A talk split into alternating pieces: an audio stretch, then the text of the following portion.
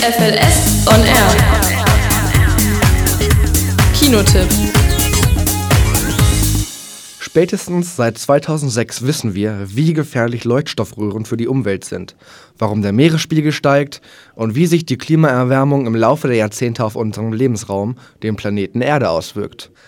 In seinem Dokumentarfilm Eine unbequeme Wahrheit hat der damalige US-Vizepräsident Al Gore weltweit den Klimawandel ins Bewusstsein der Menschheit gerufen und appellierte zum Umdenken und Handeln. Aber mit einem Film ist es sicher nicht getan. Spätestens zur Neubesetzung der US-Präsidentschaft durch Donald Trump wurde es Zeit für eine Fortsetzung. Wen wundert es nicht, dass Trump dort eine wesentliche Rolle einnimmt? Gleich in den ersten Sekunden leugnet er nicht nur den Klimawandel, zynisch fordert er die Erderwärmung. Es sollen 21 Grad werden heute, aber es ist arschkalt. Wo ist denn Ihre verdammte Erderwärmung? Wo ist sie? Die können wir jetzt gut gebrauchen. Nicht nur positive Stimmen gab es zum ersten Teil.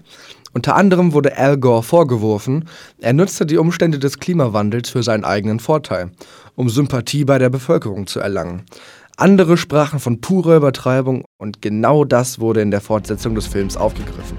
Die am häufigsten kritisierte Szene in Eine unbequeme Wahrheit war die Darstellung, wie der Anstieg des Meeresspiegels, verstärkt durch Sturmfluten, das 9-11 Memorial überschwemmt.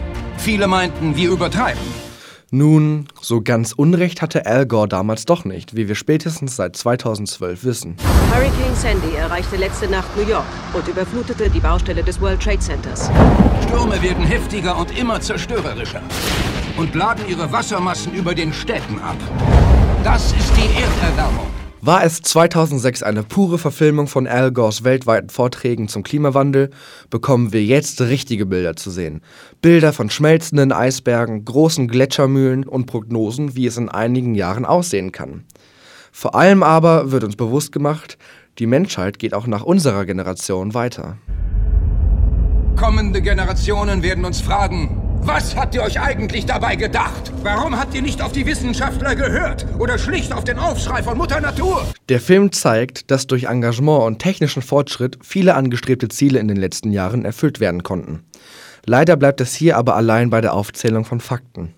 Was man als Normalbürger tun kann, diese Frage bleibt unbeantwortet. Auch einzelne Klimakiller wie Verkehr, Fleischproduktion oder das Bevölkerungswachstum selbst werden gar nicht thematisiert. Wirklich anschaulich wird es nur bei höchst interessanten Einblicken in das politische Geschehen und die Verhandlungen um den Pariser Gipfel. Ansonsten ist der Film vor allem Mutmacher. Wir sehen inzwischen viele neue positive Ansätze. Der Anfang ist gemacht, aber es reicht noch nicht. Die Klimakonferenz in Paris steht am Scheideweg. In vielen Punkten wird noch hart verhandelt. Wie können wir die Erneuerbaren fördern? Ich bin sicher, wir kommen in der Sache zusammen.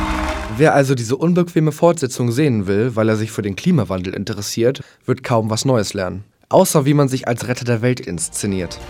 Eines wird allerdings hoffentlich jedem bewusst. Wir haben nur diesen einen Planeten. Und lasst euch nicht weismachen, wir können immer noch ein Raumschiff nehmen und auf dem Mars leben.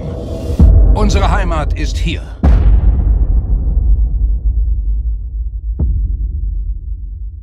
FLS on Air. Das Schülerradio der Friedrich-List-Schule.